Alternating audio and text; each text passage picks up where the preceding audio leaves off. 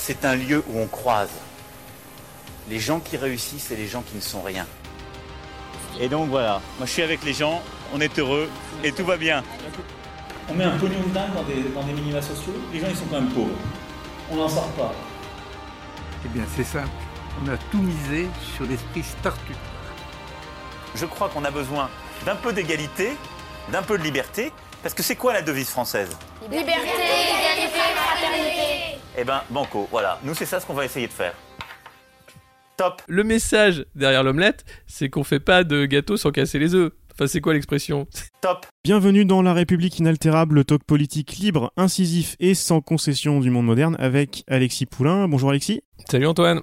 Je rappelle que vous pouvez retrouver les épisodes précédents dans toutes les apps de podcast, sur Spotify et sur lemondemoderne.media.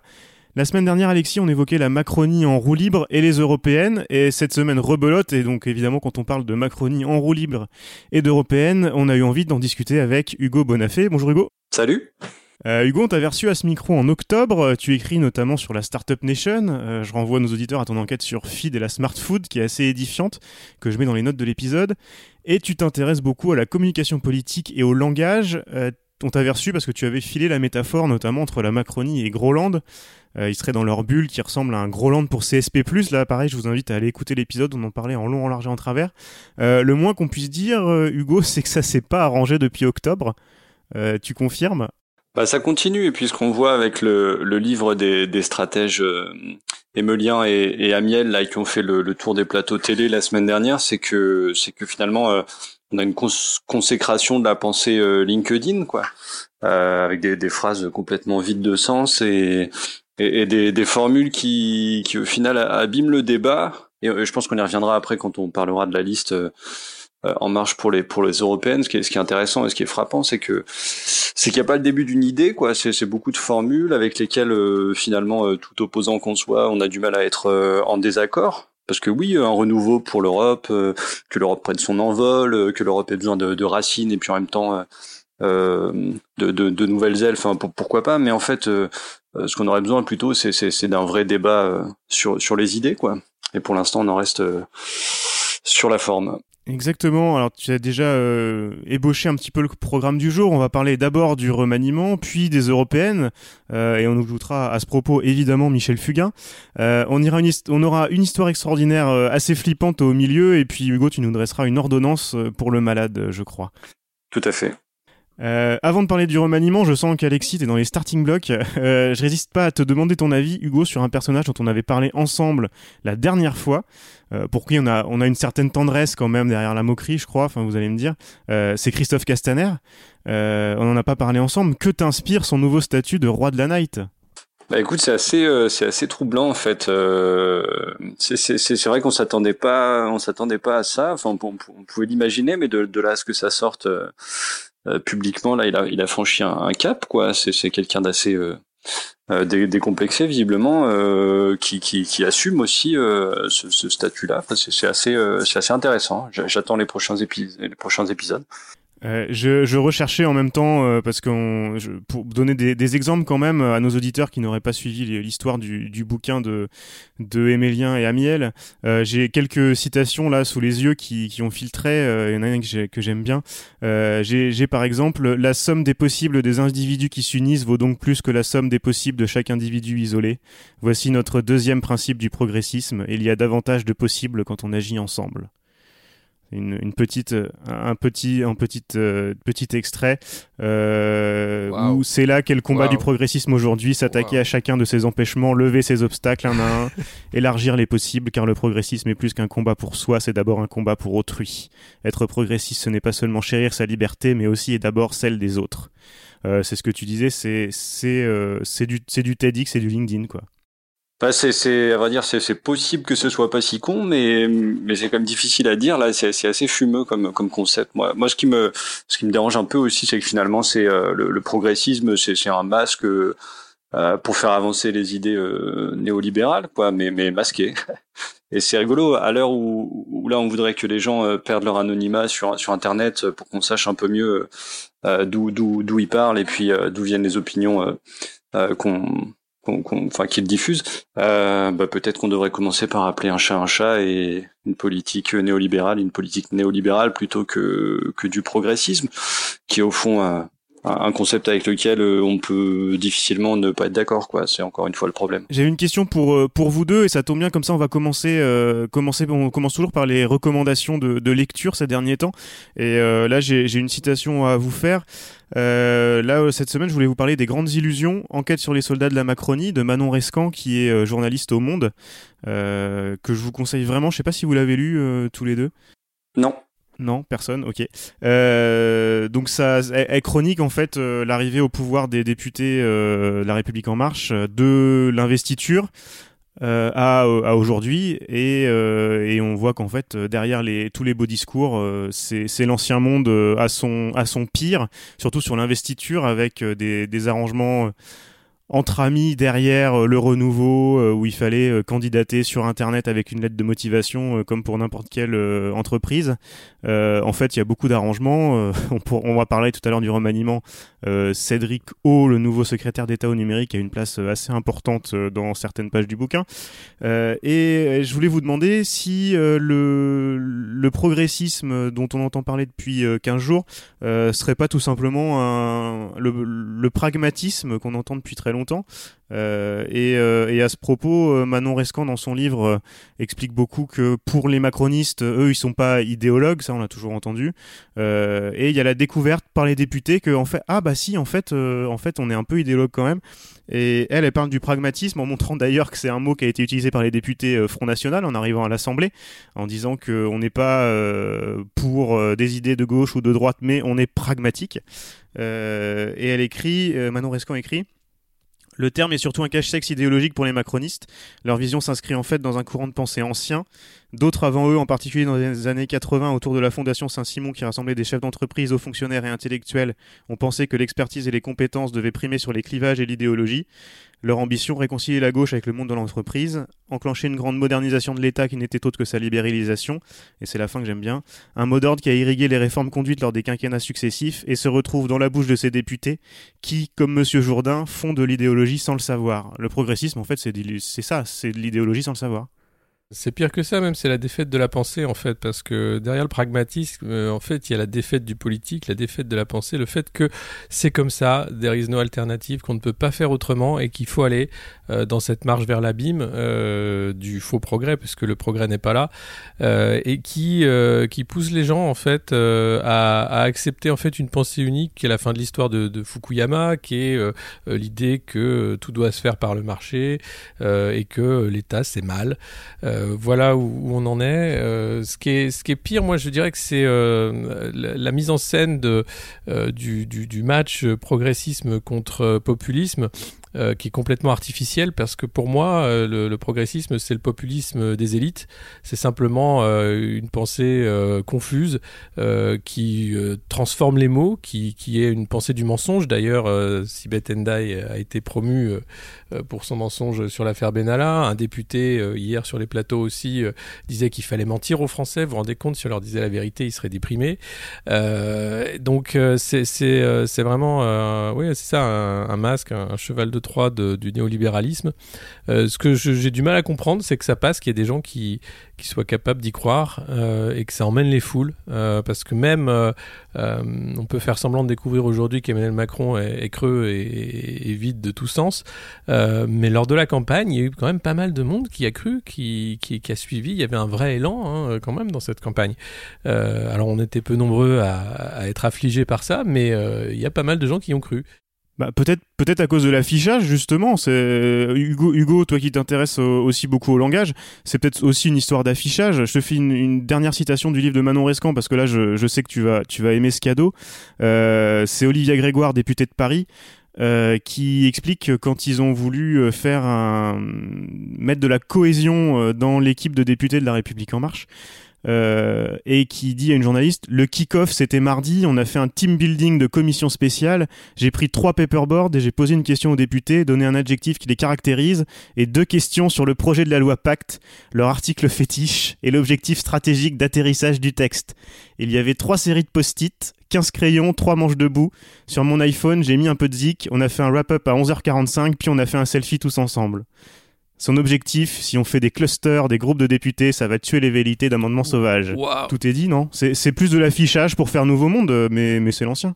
T'as as parfaitement euh, résumé la situation. Peut-être que ça apporte un éclairage intéressant justement avec le la langue de la de la pensée euh, managériale qui s'est qui s'est beaucoup diffusée euh, notamment sur sur LinkedIn a peut-être préparé en fait cette cette cette acceptation du du, du discours politique de, de Macron et, et, probablement l'a rendu moderne puisque c'était aussi ce que les gens entendaient en parallèle dans, dans leurs dans leurs entreprises de la bouche des managers. Euh, et puis maintenant, on, déchante un petit peu. Après, euh, je suis assez d'accord euh, avec ce que disait Alexis sur le, le progressisme et le, et le, populisme, et plutôt le progressisme qui serait le, le populisme des, des élites. Et, et d'ailleurs, je trouve ça assez, assez réducteur ce, ce, ce, clivage auquel on voudrait réduire la politique aujourd'hui entre progressistes et, et populistes, comme s'il y avait aucune alternative. Et, et peut-être que moi, moi, je poserais bien autre chose qui serait le, le, le pragmatisme contre l'utopisme et, et peut-être que c'est ce qui manque aujourd'hui un peu en politique aussi, quoi, parce que le, le pragmatisme, ça fait rêver personne, quoi. Peut-être qu'on manque d'utopie dans la politique et, et qu'aujourd'hui, oui, ils s'en prennent plein, plein la gueule, mais que en même temps, ça fait pas rêver, quoi. Et que peut-être que pour se mobiliser, on a besoin de bah, d'être fédéré sur un sur un projet qui soit pas complètement creux ou orienté euh, uniquement autour de la valeur travail. Et, euh, et d'ailleurs, ouais, ça, ça, ça, rejoint un deuxième truc. Euh, tu parlais de livres à conseiller. Moi, je, suis en pleine lecture de euh, du livre d'Aurélie Filippetti, là, Les idéaux, qui est sorti, euh, je pense, à la rentrée à la rentrée dernière. Je suis un peu en retard. Et, et pour le coup, je trouve ça plutôt intéressant son, son, son bouquin qui est son, son, histoire personnelle un peu un peu romancée, mais qui en dit beaucoup sur le le quinquennat de de Hollande et puis sur la politique. C'est assez beau en fait. Elle, elle part de la politique et des euh, des engagements profonds que, que, que ça nécessite pour se pour se lancer en politique et puis des, des renoncements, des compromissions euh, une fois qu'on exerce le pouvoir. C'est assez euh, c'est assez intéressant. Voilà pour mon conseil euh, lecture de cette semaine des choses qu'ont découvert les, les, députés En Marche et euh, même si le bouquin de Manon Rescan dont je parlais était vraiment, enfin ça, ça fait ça fait peur euh, une bonne partie du bouquin quand même. Euh, c'est des choses qu'on qu'on savait hein, de l'extérieur, euh, euh, la, la, la, tyrannie de, de Ferrand et compagnie, mais on sent qu'il y a une, une, un certain optimisme, je trouve quand même, quand on voit que chez beaucoup de ces députés là, il y a il y a un, retour à la réalité assez brutal où ils se disent euh, bah, on a rejoint le projet parce qu'on croyait aux, belles, aux belles promesses et on se rend compte qu'on en est très loin mais ce serait bien qu'on essaye de faire quelque chose. Donc je, je trouve alors pour l'instant ça, se traduit pas mais mais je trouve que ça fait quand même un, un peu d'optimisme. Et puis euh, et puis et puis peut-être que ceux-là sont tombés de haut aussi cette semaine avec le remaniement. Euh, Emmanuel Macron euh, ne, a priori ne, ne veut pas ne veut pas donner plus. Alors à part euh, Amélie de Montchalin, euh, il va pas trop chercher dans, ses forces vives et, euh, et personne de l'extérieur n'a l'air de vouloir venir. Donc donc il continue en version ancien monde plus plus. il ne fait que donner des promotions aux donner des promotions aux plus fidèles et aux plus, à ses soldats les plus fidèles. je sais pas, Alexis, Hugo, qui veut commencer sur là-dessus?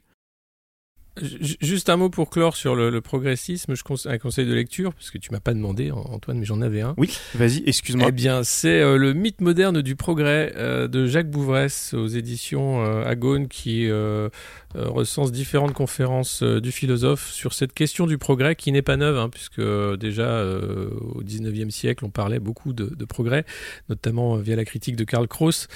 Euh, et Orwell, bien sûr, qui est toujours là sur ce qu'est le progrès. Eh bien, c'est une mythologie de la modernité. Voilà. Exactement. Merci Alexis. Euh, donc, euh, pour, euh, pour le remaniement, euh, quelle est votre euh, analyse? Est-ce que, est que celle que j'ai résumée à grands traits vous semble bonne? Et qu'est-ce que vous en pensez? Bah écoute, je sais pas, c'est probablement une bonne illustration du principe de Peter là sur le sur le seuil d'incompétence qu'on aura bientôt atteint avec avec les nouvelles recrues qu'on met quand même dans une situation relativement compliquée, voire improbable. Donc bon, il faut il faut laisser aussi le bénéfice du doute euh, même s'ils sont devancés par euh, par quelques quelques pépites qui sont déjà sorties dans la presse, mais euh, mais voilà, on, effectivement, ça ressemble de, plus en plus aussi au monde de l'entreprise, avec des promotions qui sont pas tout à fait méritocratiques et des et, des petits arrangements. C'est le dernier carré, c'est aussi, il faut pas trop s'emballer parce que c'est pas un remaniement, c'est un replâtrage en fait, euh, parce que les horloges se sont affolées et qu'il y avait euh, la préparation de, de l'élection de la mairie de Paris et qu'il fallait exfiltrer euh, surtout Benjamin Griveaux. Mounir Majoubi est un peu la, victime sacrificielle de, ça. Il voulait pas partir avant juin en fait du gouvernement, euh, mais on le fait partir parce que voilà ça s'est fait.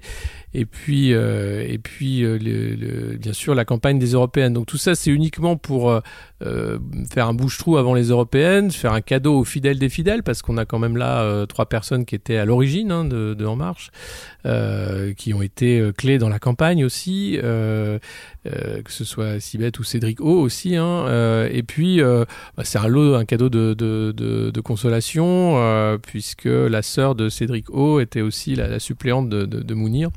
Et, et, que le lui partant, elle, va, elle va devoir aussi lâcher le, le, siège. Là-dessus, euh, c'est intéressant parce que ça fait partie, euh, ça fait partie des passe droits dont je parlais tout à l'heure. Euh, la, mérito la méritocratie et les investitures en mode entreprise sur l'aide de motivation. Cédric O et a priori était le, conseiller quand même très proche de Macron, de ce que j'en comprends, sur les questions de numérique. il devait savoir qu'il nommerait Mounir Majoubi au secrétariat d'État au numérique et il a un peu poussé pour que sa sœur soit suppléante. et pas, de bol, pas de bol, elle s'est retrouvée députée parce que Mounir était secrétaire d'État. Mais il y a mieux, il y a mieux, c'est que euh, au-delà, au-delà de cet entre-soi euh, caractéristique de, de, l'ancien monde, qui est euh, qui est exactement le même que le nouveau, hein, promis par Emmanuel Macron, Cédric O était le sélectionneur en fait qui devait choisir le, le, remplaçant de, de Mounir Majoubi. Il y avait quatre. Ah, voilà, j'allais te le dire. Ah, oui, il y avait quatre candidates. C'était uniquement des femmes, dont mon chalin d'ailleurs. et finalement ici, ben non, ça va être moi. je pense que je suis le mieux qualifié, donc allons-y. Donc le sélectionneur s'est auto-sélectionné donc là, on est dans un niveau de, de, rien à foutisme euh, en disant, bah, écoutez, de toute façon, on est là, profitons-en, hein, ça durera le temps que ça durera. Et, c'est vraiment l'image de, de ce parti, en fait, qui a été fait par euh, euh ben, des, des dalleux, des arrivistes, de gauche, de droite, ni droite ni gauche, mais tant qu'il y a à manger, on y va. Et des gens qui sont certainement pas dans le temps long, ni l'engagement politique, mais dans le retour sur investissement et la ligne sur le CV. c'est des euh, Pour le coup, j'ai trouvé ça pragmatique parce que ils ont ils ont un peu dégagé euh, Majoubi parce qu'ils en avaient marre qu'il se servent de son poste pour euh, ses ambitions personnelles. Là, à la fin, c'était quand même. C'est pas le seul. Hein. Les, vidéos YouTube, les vidéos YouTube en colère contre Amazon et compagnie, c'était c'était du haut niveau. Et je crois qu'ils en ont eu un peu marre. Et là, là, c'est pragmatique. Cédric O a organisé tous les sommets avec les grands de la tech, machin. Je pense que c'est lui qui tirait les ficelles sur le numérique et il se retrouve, il se retrouve secrétaire d'État au numérique. Ça paraît assez logique ça peut paraître logique, ça peut aussi poser question sur le fait de dire c'est quand même le dernier carré. Euh, pourquoi ne ah pas essayer d'ouvrir davantage, euh, compte tenu en plus que c'est un moment difficile pour, euh, pour le quinquennat. Donc non, enfin c'est un choix, hein. c'est aussi le choix je pense de prendre des fidèles, des gens qui sont dans la tête d'Emmanuel Macron, qui, qui comprennent vite, qui obéissent bien et qui exécutent parfaitement. Donc c'est des petits soldats marchistes parfaitement calibrés. Tu, tu voulais dire quelque chose Hugo je crois? Moi, j'ai deux, deux observations. La première, c'est que ça, ça confirme les inquiétudes sur le changement climatique, parce que normalement, la saison du melon, c'est à partir de juin, voire juillet. Là, on est, on est, on est visiblement en avance. Euh, la deuxième, c'est qu'il y avait, il y avait un, euh, le, le, fait d'envoyer deux, voire trois euh, concurrents euh, à la mairie de Paris qui, qui, qui sont de la même origine politique en marche. C'est assez intéressant sur le sur le management à la Macron et c'est un sujet qui a fait l'objet d'un d'un petit article qui était plutôt intéressant de, de, de, France Inter qui expliquait que, que le système managérial mis en place par Macron était assez euh, darwinien, euh, avec tout le monde en compétition et, et les forts qui mangent les faibles, avec une, une, une croyance vraiment en la sélection naturelle. Et, et, ça me fait un peu penser à ça en fait. Je trouve ça assez troublant d'avoir euh, trois trois candidats, donc euh, Griveaux, euh, Majoubi et potentiellement Villani à la mairie de Paris. pour un même pour un même parti, sachant que, que l'ancien conseiller de François Hollande euh, néglige pas tout à fait l'option de se rallier à En Marche. ça fait quand même euh, énormément d'opportunistes euh, pour, un seul siège, quoi. Et puis une, volonté de pas trancher je, je sais pas, je sais pas si c'est euh, la, volonté d'y aller vraiment ou si c'est une stratégie qui est assez ancien monde aussi, qui va être d'occuper l'espace médiatique un maximum et à la fin de faire une alliance en pour fait, se rallier à la fin. Bien Ouais. sûr, évidemment, en disant regardez, euh, et, et- et d'ailleurs c'est le progressisme. hein. Euh, il y aura beaucoup plus d'opportunités euh, en alliant nos possibles que si on est chacun impossible. Et vous verrez qu'il y aura ce petit discours de Griveaux qui sera le grand rassembleur. Évidemment, c'est lui le candidat d'En Marche, hein, faut pas se leurrer. Mais que par le fait d'avoir tous ces autres candidats, bah, ça permet d'aller voir un peu tout le monde parce que Griveaux, bah, il va pas aller voir tout le monde. Hein, il- les bains de foule, ça va 5 minutes. Euh, et puis de se rassembler justement en rassemblant tous ces possibles, en disant regardez, En Marche a agrégé toutes ses forces vives et Paris nous appartient. C'est un peu la même stratégie que, que Ricard et Pastis, alors en fait. Hein. On, on vend le même produit, euh, on fait ça. semblant de se battre, et puis à la fin, euh, on regarde juste les ventes, quoi. bah ouais, c'est c'est- c'est- c'est le- c'est le- l'entente des oligopoles. Intéressant. Vous parlez de, de darwinisme, la transition est parfaite puisqu'on va passer à l'histoire extraordinaire. Une histoire extraordinaire euh, triste cette semaine. Euh, Alexis, on nous a refait le coup du burn-out présidentiel. Euh, Hu- Hugo, tu vas nous, nous dresser ton, ton ordonnance pour le malade une fois qu'on l'aura écouté. Mais avant, Alexis, je voulais avoir ton avis. On s'est rendu compte, euh, évidemment, en repartant dans les archives de la République inaltérable, qui commencent déjà à être conséquentes. On, tu, disais, tu me disais, on, devient les archivistes de ce quinquennat.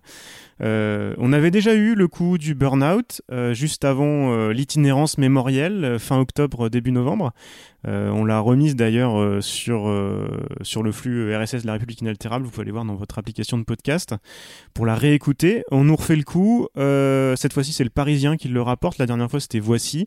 Euh, c'est c'est une stratégie politique aussi, le coup du burn-out, là. Surtout, on arrive à la, à la fin du grand débat. Euh, bah, c'est complètement une stratégie politique. C'est euh, d'ailleurs euh, très classique. hein. C'est le, le fait de dire euh, bah, qu'on est, qu'on est un homme comme les autres, un être humain, qu'on a ses moments de faiblesse. Euh, et puis, euh, c'est aussi quand la stratégie du tigre a pas fonctionné, parce que on a vu euh, Emmanuel Macron en chef de guerre hein, contre les Gilets jaunes. Il y avait cette couverture de Paris Match. Il a montré que voilà, il y avait une, un vrai, une vraie volonté de combat. Il était fort, il, ne céderait pas sur rien. Et puis ça marche pas. Les Gilets jaunes sont encore là et continuent à défiler tous les, tous les week-ends. Donc, bah, plan B, on va essayer d'être sympa. On va se mettre sur le ventre, enfin sur le dos, et puis demander des petites caresses sur le ventre comme un chaton. Donc c'est la, la stratégie du tigron, tigre et chaton. Euh, beaucoup d'hommes politiques sont comme ça. La victimisation, quoi. Oui, voilà. C'est 100% bénéfice parce que ça permet de souder les fidèles qui vont dire quand même il a besoin de notre aide, allons-y, allons l'aider. Et puis euh, ça peut apitoyer certains qui, qui, qui tapaient fort et qui vont dire oh faut peut-être pas trop taper, après tout euh, il, il est comme nous. C'est- C'est très Startup Nation aussi, quoi. Si t'as pas fait ton burn-out à 30 ans, t'as raté ta vie. Oui, après, oui, c'est vrai que t'as, t'as- ça aussi, c'est, c'est expérientiel, quoi, le, burn-out.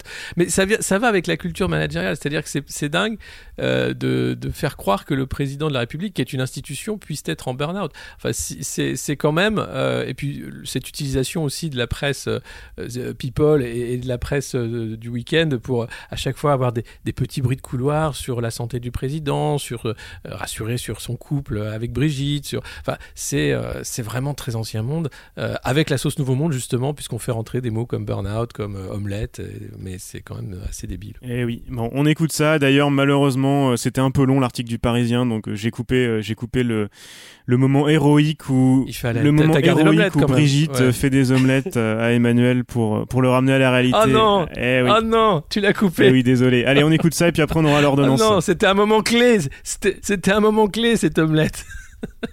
Parce que le- message derrière l'omelette, c'est qu'on fait pas de gâteau sans casser les œufs. Enfin, c'est quoi l'expression On fait pas de. On fait, on fait pas d'omelette sans casser les œufs, ouais. Voilà, on fait pas d'omelette sans casser les œufs. Donc clairement, il y avait un message derrière cette omelette, de dire que ça, il y aurait de la casse. Moi, je trouve ça rigolo d'imaginer Brigitte avec une poêle dans la main. Pour, pour une, pour un président qui, qui vante autant le, la valeur travail.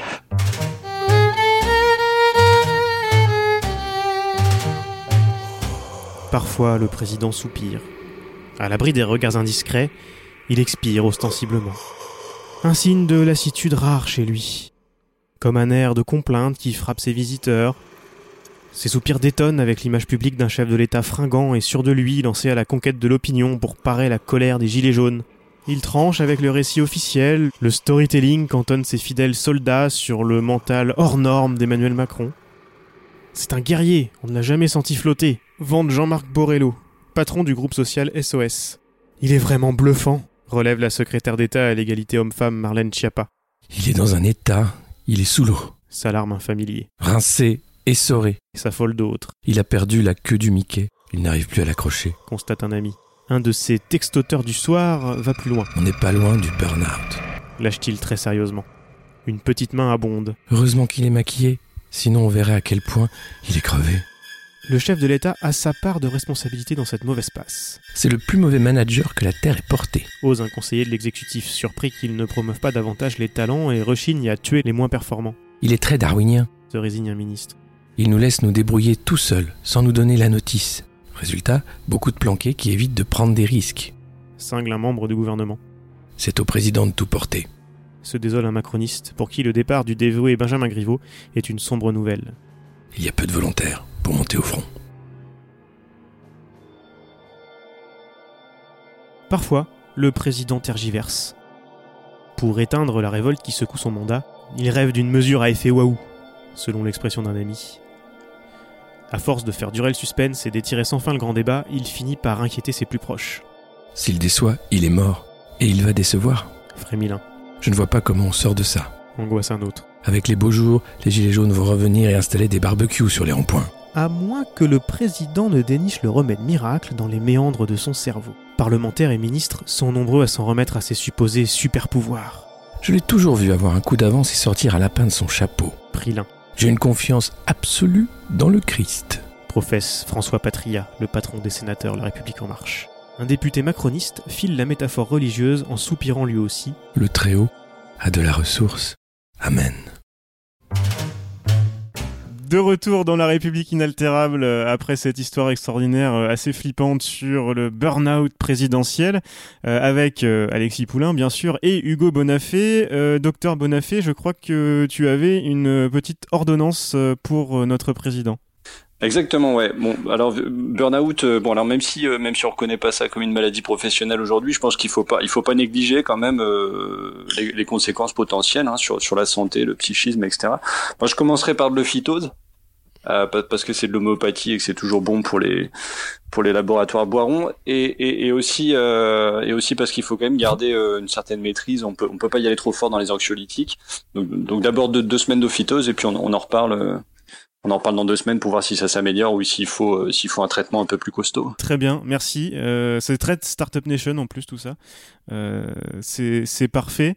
J'avais envie de, de continuer l'émission en écoutant un petit peu de, de musique et si vous vous penchez sur les paroles, c'est très Startup Nation aussi et ça pourrait être le programme de d'En Marche aux Européennes.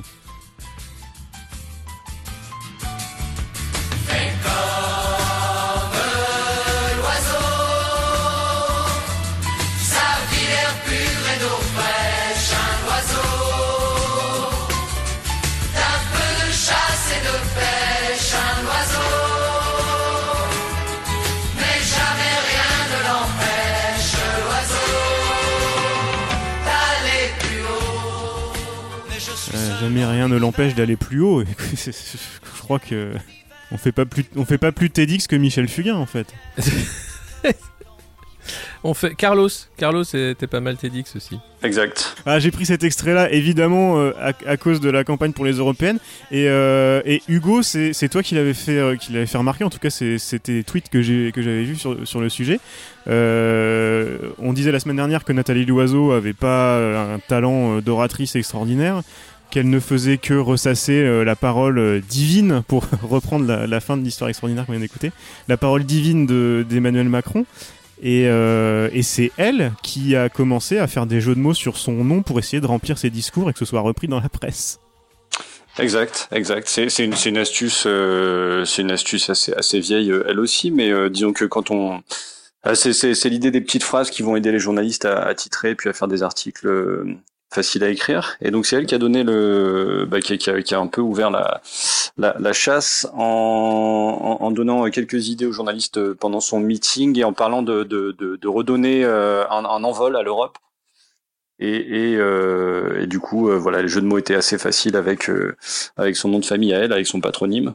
Et puis voilà, j'en avais déduit que du coup, l'oiseau était une bonne option pour essayer de reconquérir un électorat volatile. Oui, et puis elle a dit aussi que l'Europe nous avait donné des racines et il fallait lui donner des ailes. Elle l'a dit, ouais. Exactement. Enfin, ouais, ouais, je pense que je pense qu'elle va faire le tour euh, assez assez rapidement jusqu'à ce que sa campagne euh, batte de l'aile. Auquel cas, euh, ça se retournera contre elle. Mais... Et c'est elle qui a ouvert. En tout cas, c'était bien essayé. C'est elle qui a ouvert la cage aux blagues à l'oiseau, quoi. Exactement, exactement.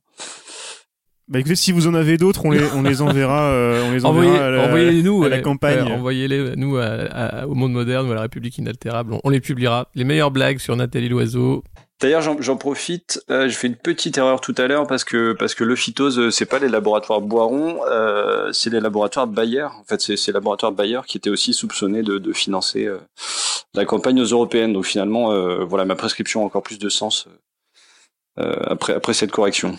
Très bien. Euh, la campagne aux européennes, bon, en fait, on, on, rigole, on rigole sur les slogans, mais c'est parce qu'il y a, y a rien derrière. Et je, je sais pas si vous voulez parler un petit peu de la liste. On n'a pas parlé de la liste la semaine dernière. Euh, ça ressemble, ça ressemble au, au, casting des députés En Marche. On prend un peu à droite, à gauche euh, les opportunistes qui veulent venir, mais il n'y a pas vraiment de cohérence. Puis de toute façon, on n'a pas besoin de cohérence puisque euh, on va faire des blagues sur les oiseaux et, et répéter la parole de, du président. Oui, enfin c'est exactement comme euh, comme l'a été la, campagne présidentielle, c'est-à-dire qu'il n'y avait pas de programme mais un projet, que finalement euh, le programme on s'en fout, ce qu'il faut c'est cette énergie hein, qui va qui va se, se, se, diffuser dans la société française, parce que allez on y va, hein, on se met en marche les gars. Euh, et ben c'est un peu la même chose, il n'y a pas de programme. Alors c'est d'autant plus criant parce que les européennes c'est une élection qui mobilise peu, euh, avec euh, un taux d'abstention énorme, euh, et, que on ne fait pas de programme pour la bonne et simple raison que finalement on va siéger au sein d'un groupe. Alors En Marche, c'est génial parce qu'ils n'ont pas dit au sein de quel groupe ils vont siéger. et votez pour nous et puis après on décidera chez qui on va. Euh, c'est quand même euh, catastrophique puisque l'intérêt du Parlement européen justement c'est d'avoir des groupes assez forts pour euh, pouvoir faire des politiques plutôt ancrées à, droite, à gauche ou écolo. et eh bien là, En Marche nous fait la totale en disant bah, écoutez, vous pouvez toujours nous élire et puis on décidera où on va à la fin. donc c'est quand même assez dingue parce que c'est pas comme ça que ça devrait être la politique. et ça montre bien que c'est catastrophique et qu'il va falloir se poser des, des questions sur le succès de cette liste, si jamais elle en a, euh, sachant que vous avez, euh, bah encore une fois, on va retrouver les mêmes profils, hein, euh, donc arrivistes, mangeurs, traîtres et, et, et, entrepreneurs de la politique. Euh, avec euh, de la société civile aussi, mais très peu euh, représentatif. ce qu'on peut dire pour défendre cette liste, c'est que c'est beaucoup de gens qui connaissent les affaires européennes, donc qui vont pas non plus chambouler l'institution, soit parce qu'ils ont déjà été députés, soit parce qu'ils ont travaillé dans, le cadre de l'Union européenne. Donc quelques experts. Euh, et puis euh, des profils antagonistes euh, qui vont être difficilement conciliables. Je vois pas comment le, patron des, jeunes FNSEA va, s'entendre avec Canfin. mais bon, voilà, c'est des effets d'annonce et puis et puis voilà, l'oiseau fera campagne mollement. Ce qui, ce qui, me, ce qui me, me choque aussi, c'est que je sais pas si vous vous rappelez, mais En Marche avait fait une grande consultation, une grande marche pour l'Europe. Vous vous rappelez de ça? Ouais. Et eh ben ils ont ils en ont pas fait une fois mention. En disant ah on, on va reprendre les, conclusions de cette grande marche pour l'Europe et puis on va on va construire là-dessus. C'est euh, comme si elle avait jamais eu lieu cette grande marche pour l'Europe.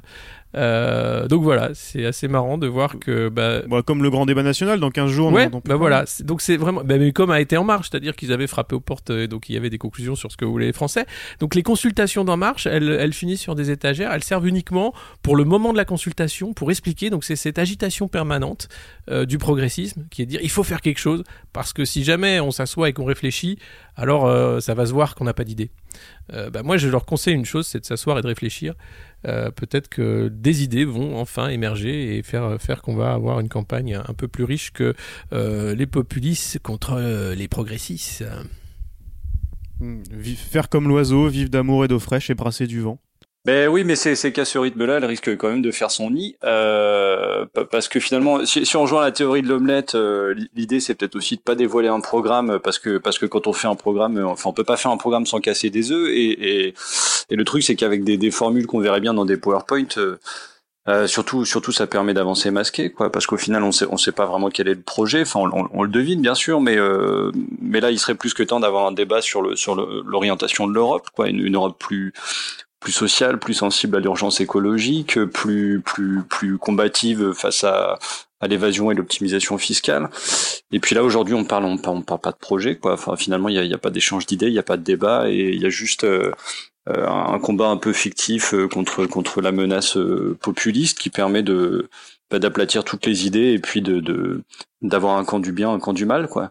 Et c'est un peu triste, c'est un peu triste pour le débat, surtout quand on connaît le contexte, avec le le Brexit, le désamour pour l'Europe qui est assez euh, assez partagé. Euh, c'est oui, c'est triste et c'est pas bon signe pour l'Europe quoi. Et dans les autres pays, ça donne euh, ça donne quoi? Est-ce que ce, discours progressiste populiste euh, marche? Est-ce que Macron a des alliés de la pensée complexe ou est-ce qu'il y a des campagnes avec un petit peu plus de prise de bec? Dans les autres pays, euh, non, alors il y, a quelques alliés, mais c'est des scrutins euh, très nationaux. C'est tout le problème en fait. Euh, de, de l'Union européenne, c'est qu'il n'y a, pas d'opinion publique européenne. Chaque débat est ancré au sein d'un territoire national avec des, des, thèmes, des thématiques qui, sont différentes et puis des, des tempos qui sont différents. Euh, ce qui est choquant, c'est par exemple cette idée du moteur franco-allemand quand, quand, la France et l'Allemagne sont jamais au diapason, c'est-à-dire que quand un pays va bien, l'autre va mal et, et, et vice versa. Donc euh, c'est compliqué d'avoir un moteur qui marche dans ces conditions. Et, euh, et c'est pareil euh, partout. Enfin, vous avez le PPE qui est le grand parti qui tient le Parlement européen depuis sa création, euh, qui est euh, le parti euh, du centre, alors qui met, enfin non de la droite on va dire, mais qui met tout dedans parce que vous avez Orban, vous avez la CDU et ces gens-là ont fait semblant un peu de d'éjecter Orban avant les élections en disant non on ne peut plus le fréquenter, c'est devenu un, horrible nationaliste. en fait c'est du théâtre. Victor Orban, lui ça lui permet de dire regardez ils, ils m'ont blacklisté, alors on y va, on vote à fond pour moi pour que je puisse changer le Parlement. Et puis, une fois les élections, évidemment qu'il va rester au PPE. Donc, c'est une vaste blague. Euh, et, euh, et, surtout, ce qui est triste dans ces élections européennes, c'est que quelle que soit l'année ou le truc, c'est toujours le PPE qui gagne à la fin. Donc, c'est pas, c'est pas, c'est pas, il euh, n'y a, pas d'espoir à avoir, en fait, même si on mobilise grandement. Malheureusement, le, jeu est tel que ce sera toujours ce groupe PPE bah, qui fera la politique des lobbies au Parlement européen. Alors j'avais envie de finir l'émission sur quelque chose d'un petit peu plus un petit peu plus positif parce que dans la Startup Nation il faut être positif, euh, inspirant et proposer des solutions surtout.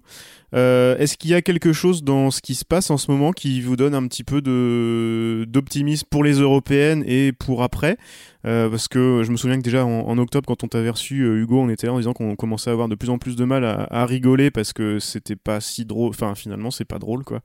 Euh, c'est tout ce qui se passe. Euh, Est-ce qu'il y a un truc quand même qui, qui permet, euh, qui permet d'avoir un peu, d'espoir et de s'inspirer pour, pour le futur bah, Plutôt pour aller dans ton sens, euh, quelque chose qui est assez, euh, symptomatique, c'est la, disparition de la tradition du poisson d'avril. Finalement, euh, l'actualité est tellement pesante et, puis, truffée de, fake news aussi que, que pour la première année, là, vraiment euh, on a vu que c'était une tradition qui commençait à se perdre.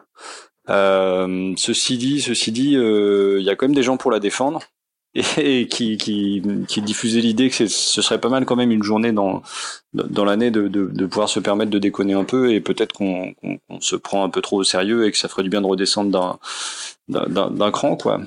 Euh, pourquoi pas euh, Bon, là, on parle de d'allonger les retraites et de euh, à nouveau de réduire euh, les, le, le, nombre de jours fériés. Moi, je pense que, que on pourrait avoir un projet un peu inverse, qui serait d'instaurer une, une, journée de, de, de carnaval, qui, qui, ferait probablement du bien à tout le monde et qui permettrait de, de brasser un peu les différentes couches sociales et puis qu'on qu'on retrouve le sens du dialogue euh, qu'on qu a un peu perdu aussi pendant le grand débat. bon, je crois quand même que que, finalement il y a, un peu d'espoir et et puis voilà, je, je, lance cette idée de, de, journée nationale du carnaval. Euh, euh, S'il n'y a plus que l'alcool et le déguisement pour se pour se parler euh, et pas rester dans sa bulle, ben allons-y quoi. Alors sur le carnaval, c'est marrant parce que j'en parlais hier et quelqu'un me disait que les gilets jaunes en fait c'est un carnaval qui n'en finit pas. Et je trouvais que c'était génial parce qu'effectivement il y a ce côté, euh, on s'en fout du pouvoir, on se déguise. Alors c'est bon, tous le même déguisement, mais quand même. Euh, le côté bordel, le côté aussi rencontre, parce que les ronds-points au début, bah, c'était ça, hein, c'était euh, on fait la fête. Et il y a un peu de ça, je crois, dans les Gilets jaunes, ce côté carnaval qui n'en finit pas.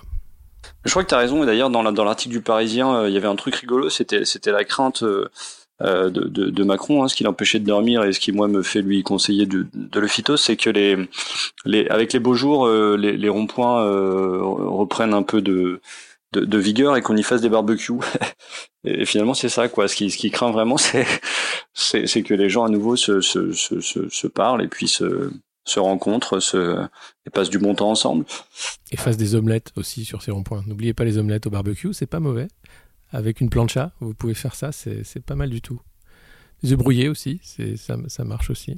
Des œufs plats, tout ça, c'est possible.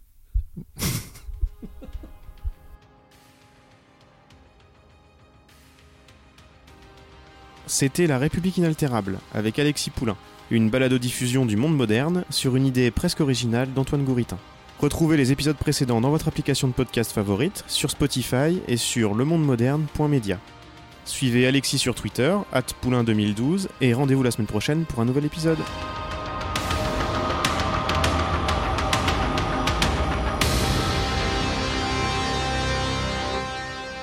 Top